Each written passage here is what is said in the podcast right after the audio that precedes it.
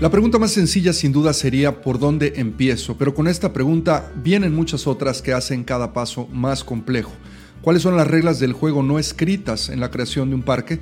¿Dónde encuentro un mapa o ruta crítica que me lleve a resultados integrales? Este es el episodio 33 de Podcast Parque, soy Luis Roman y como cada semana te doy la bienvenida, estás en el espacio donde compartimos las mejores prácticas, tips, consejos y la información más actualizada sobre parques urbanos y espacios públicos. Si nos escuchas de manera regular, te agradecemos mucho que lo hagas y que nos ayudes a compartir este movimiento. Y si es la primera vez que lo haces, estás en el lugar donde siempre buscamos ofrecerte todo aquello que te pueda ayudar a mejorar tu práctica profesional. Hoy vamos a presentarte un rompecabezas no resuelto, pero avanzado. Es un rompecabezas porque tiene muchas piezas y se requiere de todos para seguir resolviéndolo. No está terminado porque creemos que la construcción de la ciudad es dinámica e implica una evolución continua. Y está avanzado porque es el resultado de un aprendizaje comunitario, colaborativo, multidisciplinario y que está probando sus resultados poco a poco. Este es un intento por mostrar el mapa o ruta crítica de los pasos, fases o etapas en la creación de un parque. Probablemente te pueda ayudar, clarificar, contrastar o simplemente sea un esfuerzo más. Lo importante es que te ayude a seguir descubriendo el camino de cómo hacer cada vez más y mejores espacios públicos. Aquí vamos.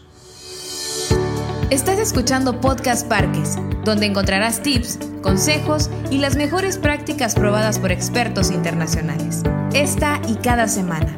Ahora con ustedes, su anfitrión, Luis Roman.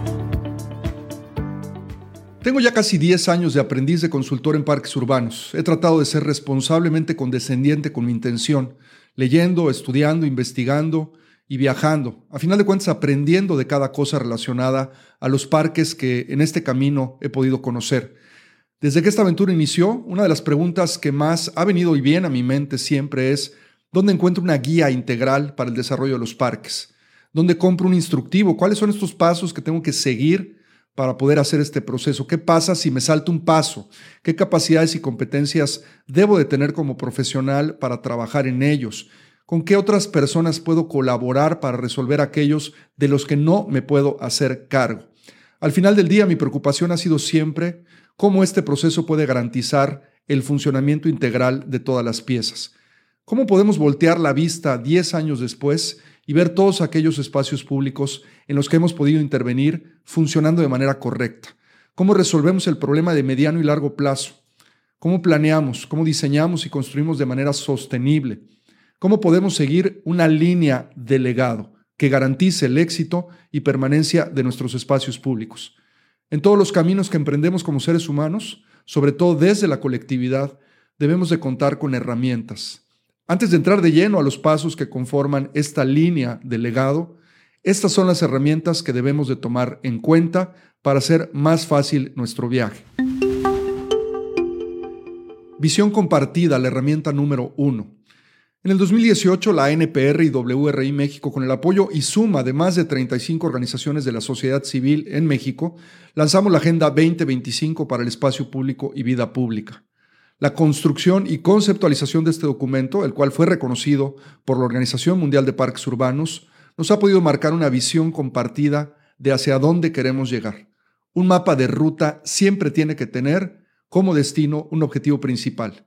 Esta es la visión compartida de nuestra agenda.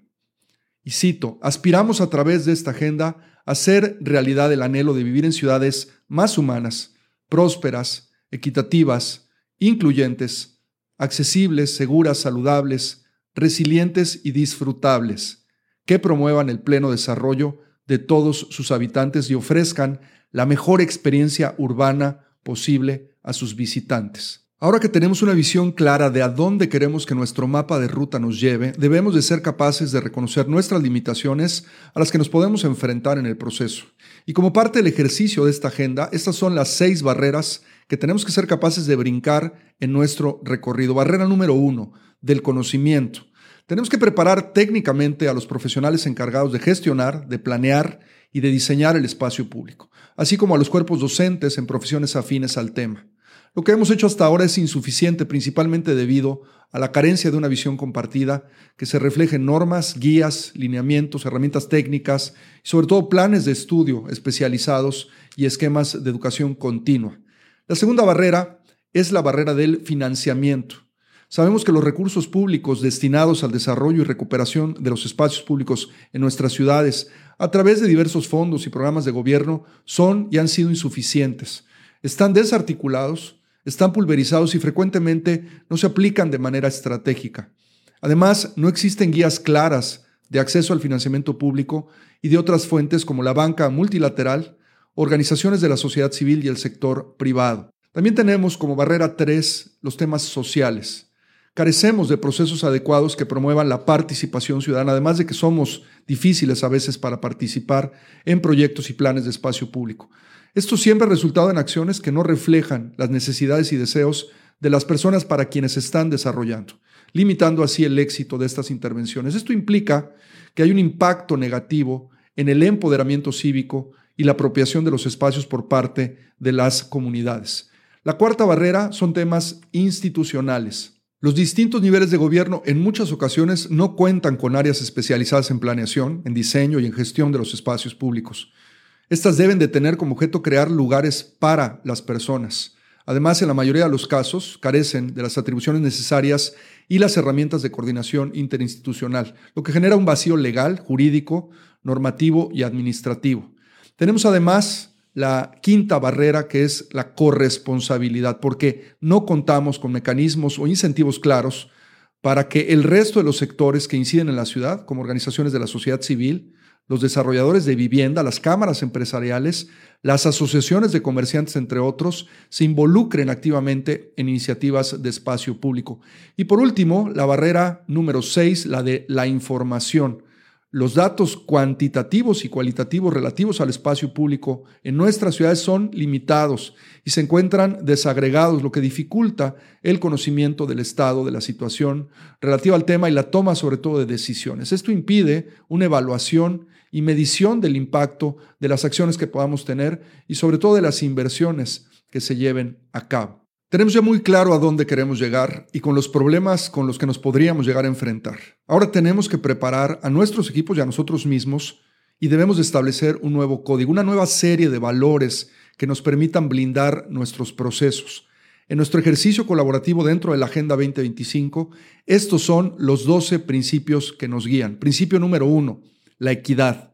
El espacio público debe de ser usado y disfrutado por todas las personas de todos los grupos de edad, garantizando los derechos individuales y colectivos y respetando todas las formas de diversidad y capacidad y reduciendo dramáticamente, porque tenemos que cambiar esto, los mecanismos de exclusión. Principio número dos, la participación. Tenemos que en el diseño y la gestión de los espacios públicos debemos de poner en el centro de las decisiones a los ciudadanos. Esto se tiene que hacer mediante procesos creativos y transparentes de participación para asegurar los derechos a involucrarse antes, durante y después de las acciones con el fin de incorporar las demandas, deseos y necesidades de los ciudadanos. Vamos al principio número tres, el valor número tres, salud y bienestar. En esto debemos de favorecer la mejora del hábitat urbano y por ende la calidad de vida de las personas a través de los espacios públicos. Estos deben de incentivar a las personas a realizar actividad física al aire libre para que puedan contar con áreas verdes necesarias para contribuir a su salud física y también ahora en estos tiempos que estamos viviendo con el tema de la salud mental. Principio número cuatro, sociabilidad. El espacio público debe de poder facilitar y promover la convivencia al exterior de las personas, con sus familias, sus amigos, sus vecinos, y favorecer la interacción entre diversos sectores sociales que probablemente no serían comunes o factibles en los espacios privados, que hay muchos en nuestras ciudades. Principio número cinco, el uso y disfrute del espacio público. Los espacios, los parques urbanos deben de ser diseñados para promover su uso por todas las personas y durante todo el tiempo posible, lo hemos dicho, de día, de noche, entre semana, en fin de semana, en las distintas temporadas y climas del año, así como para todos los grupos de edad. Principio número 6, la seguridad, que por ahí nos duele mucho a esto en muchas ciudades de América Latina. Y es que los parques los debemos de diseñar y administrar para maximizar la seguridad real, pero también la percibida de todos los usuarios, independientemente de la edad, la talla, el género o la condición. El principio número siete, la accesibilidad. El espacio público debe de ser accesible y sin barreras físicas, facilitando su uso y acceso a todas las personas, principalmente a los grupos vulnerables o a personas con alguna discapacidad. Principio número 8, conectividad. Debemos de cumplir con la función fundamental de facilitar el vínculo físico y visual de las personas con su entorno urbano, permitiendo el libre tránsito a pie, en bicicleta y en transporte público a través de los espacios públicos de la ciudad. El principio número 9, la belleza. Contar con espacios que inviten a ser visitados, valorados y cuidados no solo requiere de aspectos funcionales, sino de belleza.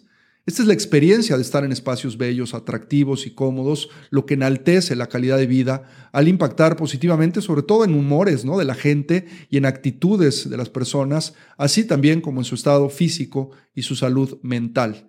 Principio número 10, perdurabilidad. Y es que en el diseño de los parques debemos de contribuir a su permanencia en buen estado y en el tiempo para que cumplan su función. Y para esto necesitamos tener una muy buena selección de materiales, de acabados, eh, la selección de la vegetación y el mobiliario urbano también de calidad, pero debemos de considerar en esto el contexto urbano donde estamos trabajando, la parte social, la parte ambiental, todo esto es clave para asegurar ofrecer espacios adecuados, seguros y también higiénicos, limpios. Principio número 11, la sustentabilidad. Los parques urbanos, los espacios públicos deben de contribuir a proteger las áreas de valor ambiental conservar la biodiversidad y fortalecer a las ciudades para reducir y hacer frente a los riesgos naturales a los que estamos expuestos y cada vez más.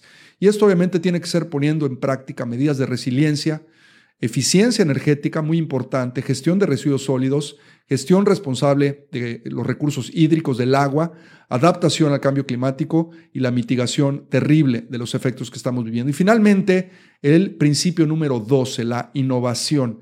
Tenemos que aprovechar la tecnología de punta que está disponible porque este es un ingrediente fundamental en el desarrollo de las ciudades del futuro. Debemos de incorporar soluciones innovadoras e inteligentes en el diseño de nuestros espacios para potencializar el uso, gestión, mantenimiento y evaluación de los mismos. Estoy listo para iniciar. Sé a dónde quiero llegar, con qué me voy a enfrentar y estoy totalmente consciente de qué debo y qué no debo hacer para privilegiar este camino colectivo del legado. La agenda propone líneas de acción específicas que te pueden ayudar de manera estratégica en tu ciudad a poder generar sistemas de espacios públicos integrales. El problema es que un sistema se compone de partes. Ya hemos tocado el todo en otras ocasiones en Podcast Parques y en el episodio 4 pudimos hablar de los ocho pasos para la creación de sistemas de parques. Estos son ahora los siete pasos de la línea del legado para la creación de las partes, que luego formarán un todo. Es posible que por sus dimensiones y vocaciones no todos los espacios públicos puedan o deban profundizar en todos los pasos de la línea del legado, pero siempre será importante que respetemos el orden y secuencia y sobre todo los ingredientes básicos de cada etapa. Etapa número uno, el análisis todo a partir de la información. Lo hemos comentado muchas veces en este espacio. Tenemos que conocer a profundidad el territorio y todo lo que hay y habita en él. ¿Dónde está? ¿Cómo accedo? ¿Qué hay sobre él y debajo de él? ¿Qué pasa en él durante las diferentes temporadas del año? ¿Cuál es su historia y cuál es su futuro? ¿Quién vive en este espacio, en este territorio? Etapa número dos, diseño participativo. Dentro de este espacio tenemos muchas herramientas e información sobre diseño participativo. En las notas de este episodio podrás encontrar varios recursos relacionados a este tema que tiene que ser ya una práctica que transforme o que se transforme en una política pública al momento de intervenir nuestros espacios. Vamos a la etapa número tres, el plan maestro. Todos los espacios públicos deben de partir de un plan maestro con visión de mediano y largo plazo. Estos deben de ser conducidos preferentemente por especialistas que pueden ser primordialmente también arquitectos paisajistas apoyados siempre por otros talentos. Los planes maestros deben de recoger de manera fiel todas las intenciones de la etapa 1 y de la etapa 2, es decir, del análisis y del diseño participativo, y deben de hacerse en paralelo, simultáneamente, con la etapa 4. Vamos precisamente a ella. Plan de sostenibilidad. Todo lo que planeemos, diseñemos y construyamos debe de ser sostenible, primordialmente y de manera responsable por los recursos públicos. Es decir, es una obligación primaria que los gobiernos provean las plataformas, los procesos, promuevan también los talentos y las oportunidades para la sostenibilidad. Pero de la misma forma, la sociedad civil organizada debe de participar y colaborar a través de mecanismos innovadores que le brinden viabilidad a los proyectos y sobre todo le den continuidad. El plan de sostenibilidad debe de estar inspirado en el proceso de diseño participativo, el cual necesariamente tuvo que haber incluido entre sus objetivos el contar con unidades económicas que ayuden a garantizar la vida pública del espacio. El trabajo del diseñador, a final de cuentas, es traducir esas oportunidades en realidades. Pasemos ahora a la etapa número 5, nuestro proyecto ejecutivo. Debemos a través de él proyectar las intenciones de nuestro plan maestro y de nuestra estrategia de sostenibilidad. Estos ya además deben de haber estado alineados a la etapa 1 y 2 esto supone contar con todos los elementos necesarios para satisfacer las necesidades del sitio y sobre todo de sus habitantes. El proyecto ejecutivo es la receta de nuestro pastel, es la prescripción de nuestro doctor. Hacerlo mal es arruinar el postre o peor aún, morir por falta de atención. Vamos a la etapa número 6, la construcción. Los mejores materiales y acabados, los mejores equipamientos, y los mejores contratistas. Eso es todo lo que se merece el espacio colectivo, todo esto y nada más. Todo lo contrario va a arruinar los pasos 1, 2, 3, 4 y 5, es decir, todo nuestro proceso. La construcción es fundamental que se haga de manera correcta. Finalmente, la etapa número 7, la operación. ¿Te puedes imaginar hacer todo este trabajo bien y no tener a un responsable para que se haga cargo de él? ¿De qué sirve ir a la comunidad, diseñar a través de ella, tener el mejor plan, dotarlo de oportunidades, ejecutarlo y construirlo con los mejores estándares si al final lo vamos a dejar a su suerte? La corresponsabilidad, ese es el nombre del juego. Antes de iniciar con la etapa 1, resuelve la etapa 7. Hay un dicho que dice, el que tenga tienda, que la atienda. Esta etapa es al final la más importante para los ciudadanos. Algo podrán involucrarse en las anteriores, sobre todo en la etapa 2, pero del resto a ellos solo les va a importar que el espacio pueda proveerles de vida pública. Y aunque no lo sepan, tú lo sabes. Y eso es lo más relevante en nuestro quehacer como profesionales. Hemos hablado ya mucho de la operación, del mantenimiento y la programación de los espacios y es a través de ellos que al final se genera la interacción social. Nuestro mapa u hoja de ruta está listo. Puedes enriquecerlo, como lo comentamos al inicio del episodio. Es un intento que recoge y agrupa muchos más. La invitación es por el liderazgo. El conocer nos debe de llevar de compromiso en compromiso, siempre hacia adelante. Nos surgen gestores integrales de estos procesos en toda nuestra región, en toda América Latina. Observadores, guías, pero sobre todo actores decididos. Si algo nos gustaría que te dejara el contenido del día de hoy, es esta inquietud por actuar Ayúdate de esto si te sirve o construye tu propio mapa, pero actúa, actúa ya. Hoy te quiero invitar a unirte a la membresía de la NPR y ser parte de la organización que te puede dar acceso exclusivo a contenidos, documentos, contactos y oportunidades laborales en toda nuestra industria en América Latina. Visita www.anpr.org.mx y conoce todo lo que nuestra membresía te puede ofrecer para mejorar tu práctica profesional. Además, dentro de Conexión a NPR podrás acceder a productos educativos gratuitos como este podcast, la revista Parques, webinars y nuestro blog. Te invitamos a que nos visites para que puedas conocer todo lo que hemos preparado para ti. Podcast Parques además está en los reproductores de podcast más populares en el mundo como iTunes, Google, Amazon, Spotify, entre otros. Te invitamos a suscribirte para que no te pierdas cada semana ningún detalle. El hacerlo te va a permitir descargar automáticamente todos los episodios cada semana. Nuevamente gracias, gracias por escucharnos y ahora vernos en este podcast Parques. Nos vemos la siguiente semana en otra emisión más de Podcast Parques. Nuestro podcast ha terminado. Te recordamos visitar nuestro sitio web www.anpr.org.mx y seguirnos en redes sociales como arroba ANPR México.